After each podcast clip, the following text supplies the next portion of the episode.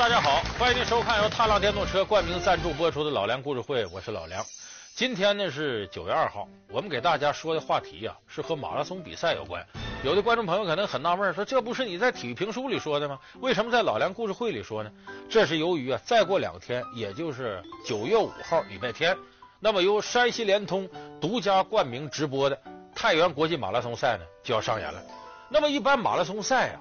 它这个长度很长，你像世界上知名度很高的马拉松赛，比方说纽约马拉松赛啊，包括波士顿马拉松赛、巴黎马拉松赛，基本上都等于在城市里边要跑很长时间，所以每个城市呢都把拿得出手的景点啊设为这个赛程当中的必经之路，所以一届国际马拉松赛就等于向世界宣讲一下我这个城市到底好在哪儿，风景怎么好。所以这个时候，山西联通赞助这届马拉松赛，应该说是给太原呐一次在世界范围露脸的机会。可是问题是呢，这马拉松啊，不同于像篮球、乒乓球啊、排球这些项目，咱不少的观众朋友啊，对马拉松赛不是很熟悉。那么今天我们这期节目呢，就给大家介绍一下马拉松比赛是怎么来的，第一个马拉松奥运会冠军是谁，以及马拉松比赛当中一些不为人知的故事。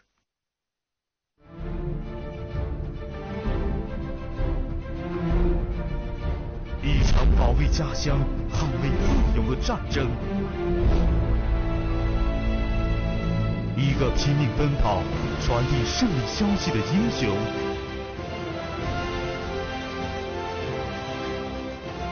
这就是马拉松的由来，同时也代表了马拉松的精神。让奔跑距离最长的比赛，马拉松有哪些特别之处？又给我们留下了哪些故事呢？本期老梁故事会为您讲述马拉松的故事。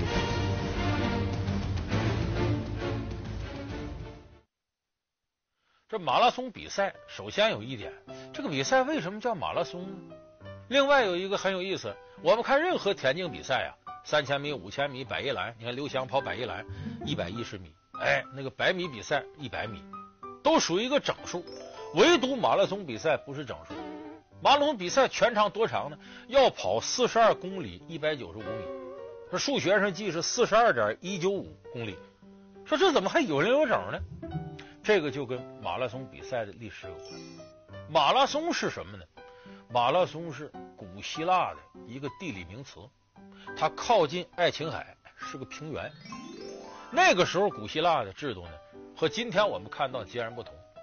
它不像说中国古代王朝自从秦始皇以后统一了，那个时候古希腊没有统一，它实行的是城邦制度。什么城邦呢？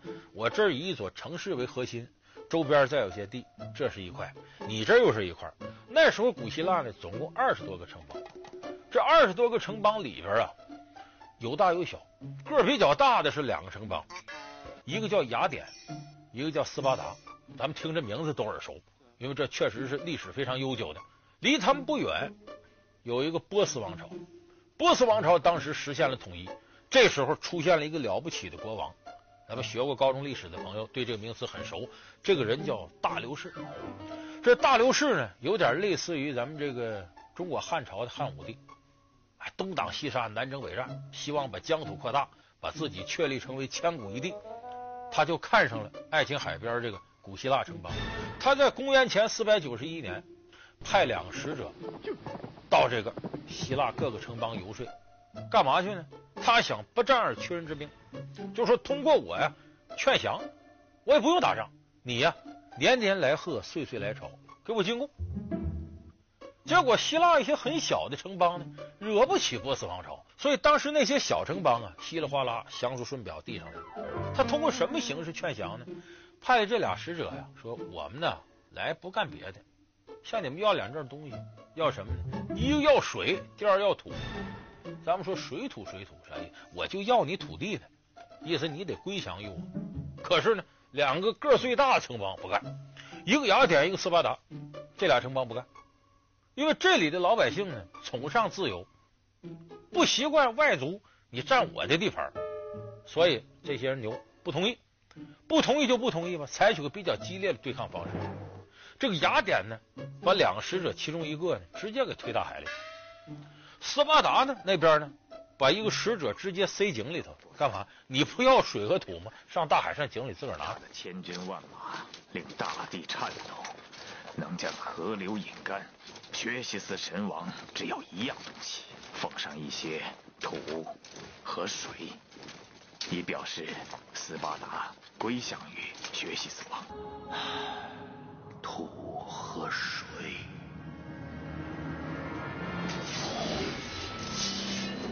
疯子，你是个疯子！土和水，你会在里面找到很多的。无论是谁，没人能威胁波斯使者。这个就是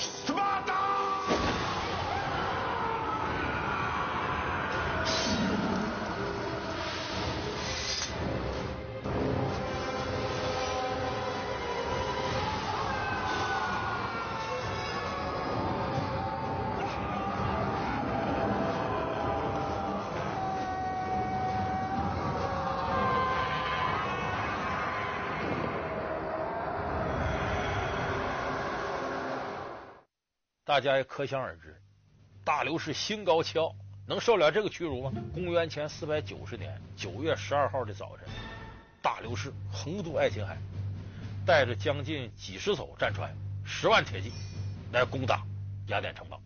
那么在这个之前，雅典老早就得到消息了，紧锣密鼓的备战。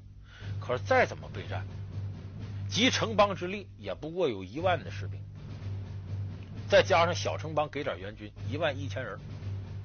这得赶紧请求援兵，向谁请求？只能向另一个兄弟城邦斯巴达。离斯巴达有一段距离，说怎么向他求援呢？那个时候不是说是八百里加急一战，咵战马就过去了。用北京话说得腿儿着，靠人跑。谁去呢？当时部队里有个著名的长跑运动员，叫菲里毕得斯。这菲里毕得斯啊，接到这命令，哎呦，我从这儿跑到斯巴达。我再跑回来，他也犯难，因为他当时是个士兵，他还想回来打仗，他就想，哎呦，这会儿也没有这山西连通，要我这幺三零一拨，那边就告诉来不来兵，这多好！那会儿跑吧，腿儿的往斯巴达就去了。到了斯巴达，斯巴达城邦之主说：“我们当然要援助你们，但问题是呢，我们有个风俗习惯，我们要发兵打仗，一定得赶到月圆的时候，否则不吉利。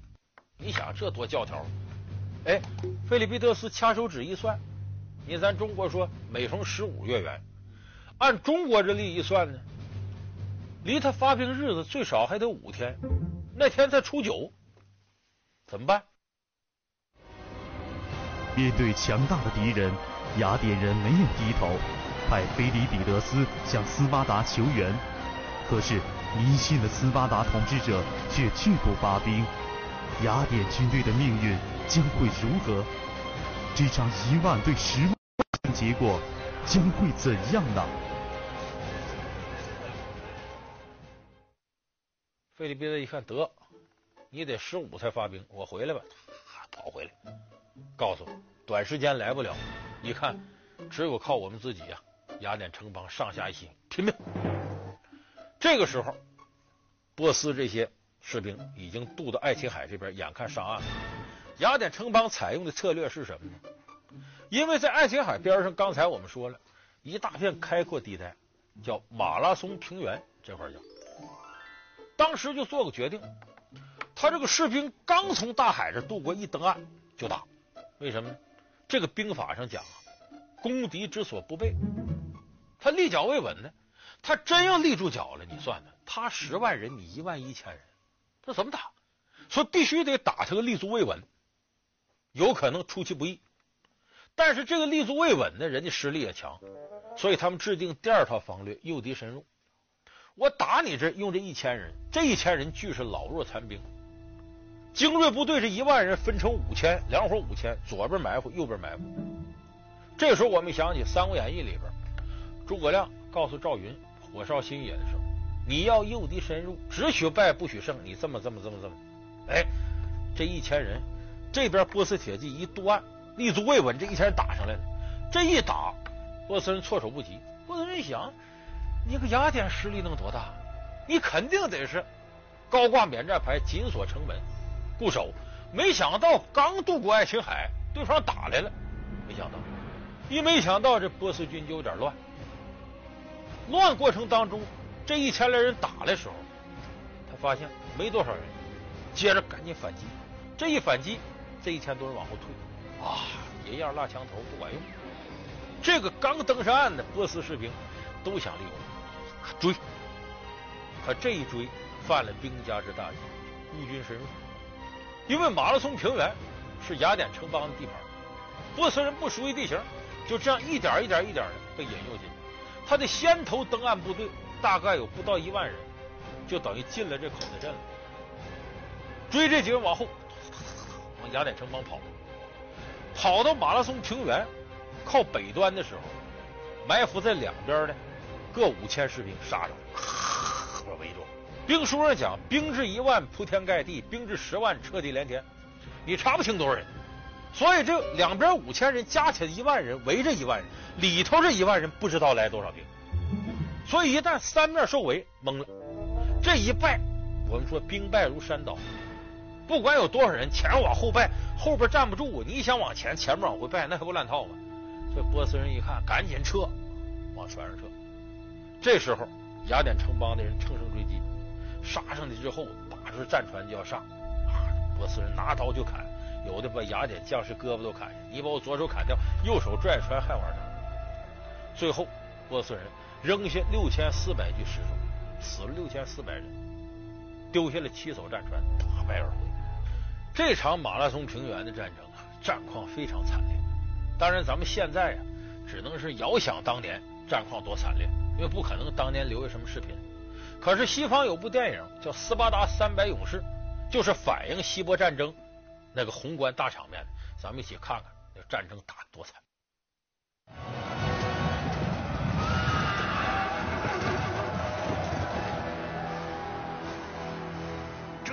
我们阻拦他们的地方，这就是我们战斗的地方，这就是他们即将死去的地方。要配得上这些盾牌，兄弟们！记住这一天，男子汉，是你们将被载入史册的时刻。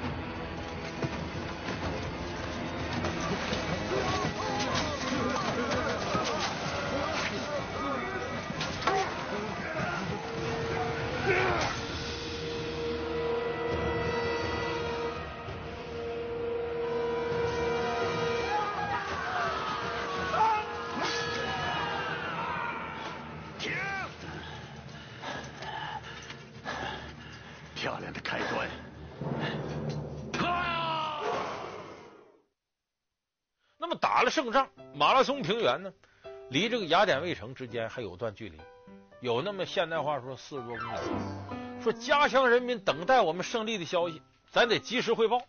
谁去呢？菲利庇得斯，就他跑得快吗？但是菲利庇得斯在战争当中受了点伤，哎，他自告奋勇，我去，这好事就我跑得快，哒哒哒哒，一气儿四十多公里跑回去了，跑到雅典卫城的中央广场。高喊一声：“父老乡亲们，我们胜利了！”啪，人一片欢呼。这时候，菲利庇得斯这口气终于松下来，啪，倒在广场上，再就没有醒，死了。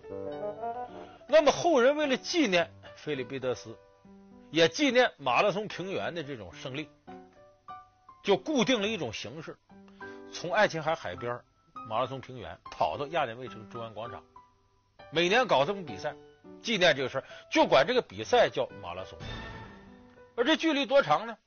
到了现代奥林匹克时期，量过一次，一量四十公里二百米。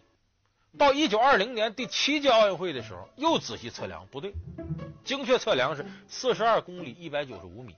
从马拉松平原的北关口一直到雅典中央卫城，直线的距离四十二公里一百九十五米。所以四十二点一九五公里是马拉松一个固定的长度。源自一场战争的体育项目马拉松，从它诞生那天起就成为了一项挑战人类极限的比赛。同时，能够得到马拉松冠军的运动员都会被视为和菲里彼得斯一样的英雄。那么，第一个马拉松冠军是谁？他又是如何成为英雄的呢？那么，咱们说到马拉松这个起源呢，其实正式确定马拉松比赛应该是一八九六年现代奥林匹克运动会第一届，就是在希腊举行。当时确定项目的时候。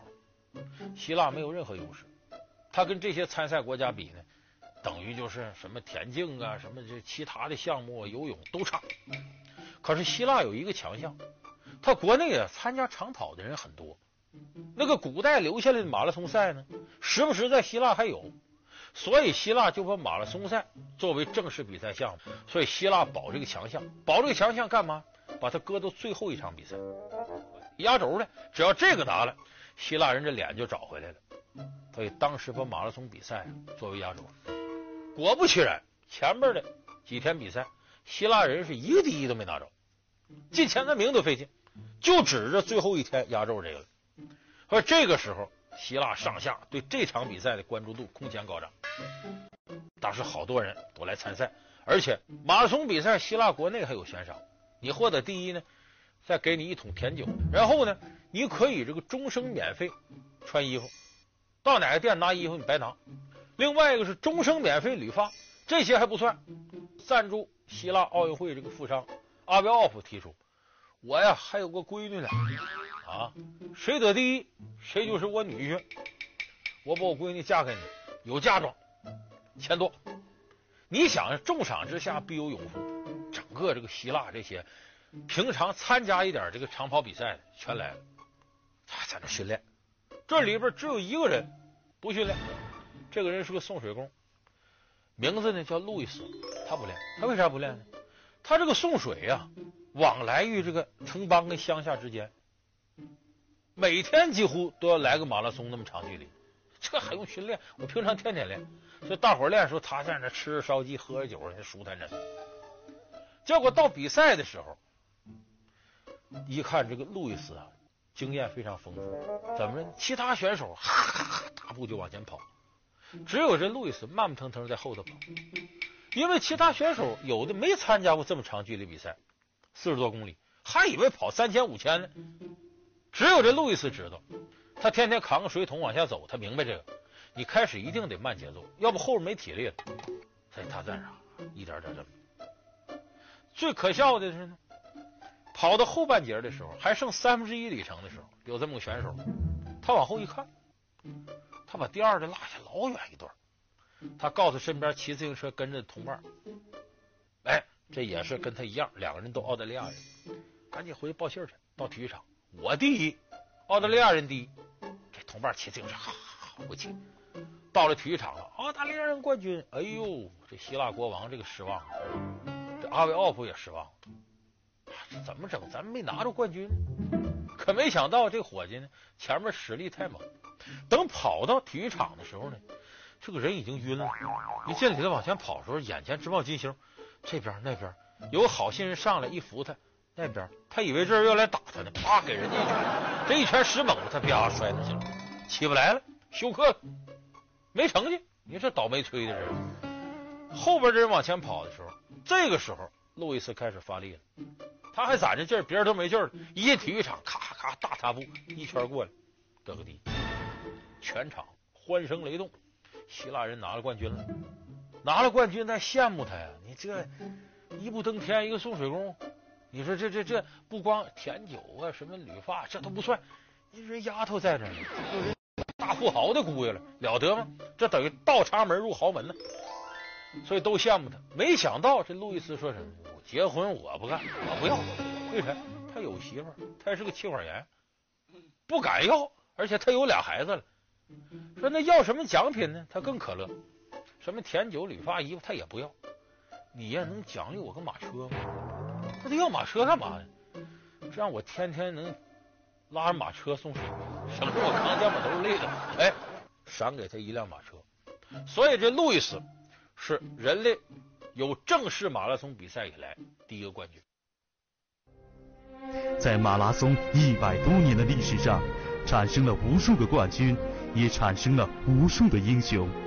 可是，历史上竟然有跑最后一名依然成为英雄的人，这是怎么回事？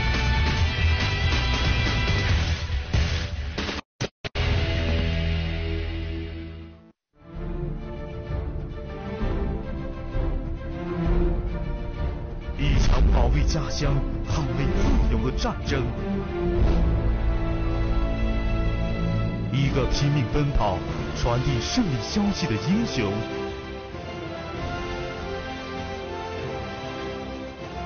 这就是马拉松的由来，同时也代表了马拉松的精神。作为世界上奔跑距离最长的比赛，马拉松有哪些特别之处？又给我们留下了哪些故事呢？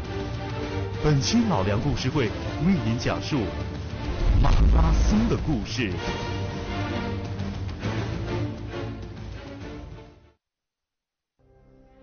在马拉松一百多年的历史上，产生了无数个冠军，也产生了无数的英雄。可是，历史上竟然有跑最后一名依然成为英雄的人，这是怎么回事呢？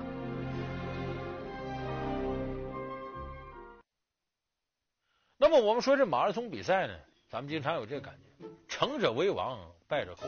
人往往只关注第一，他不关注第二，更何况后边的了。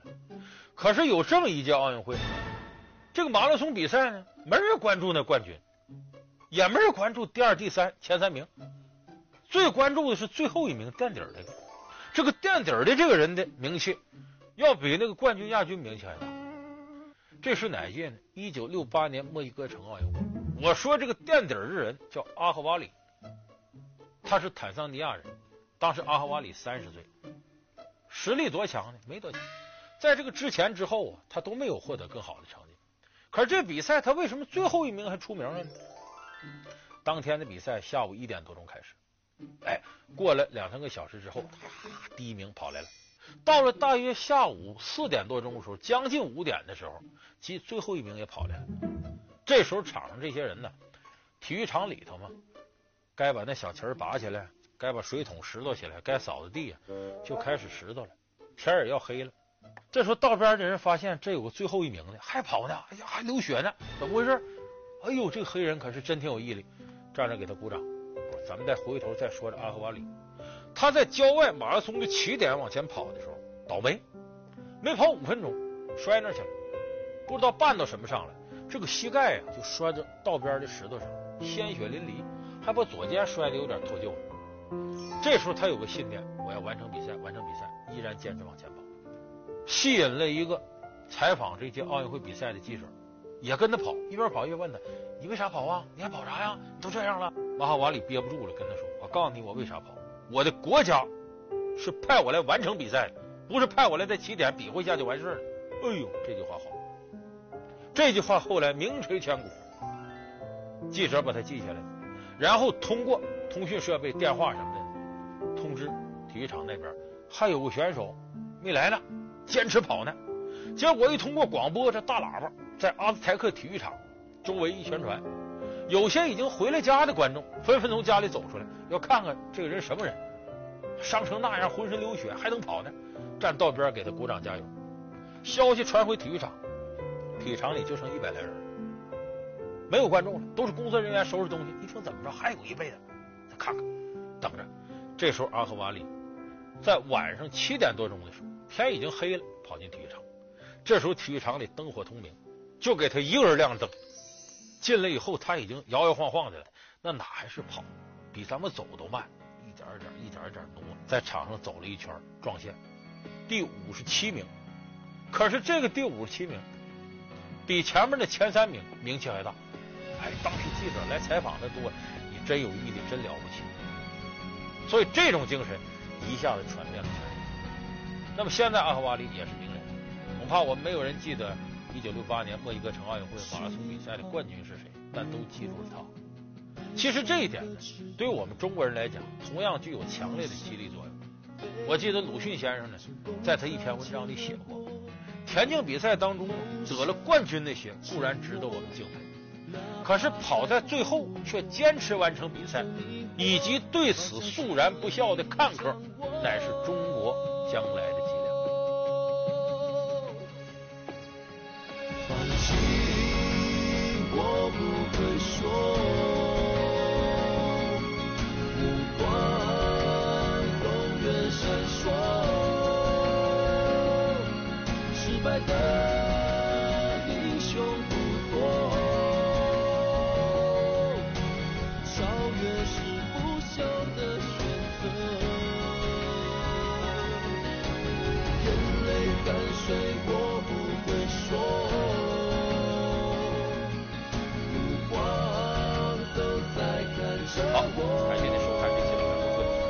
会。老梁故事会是由踏浪电动车冠名赞助。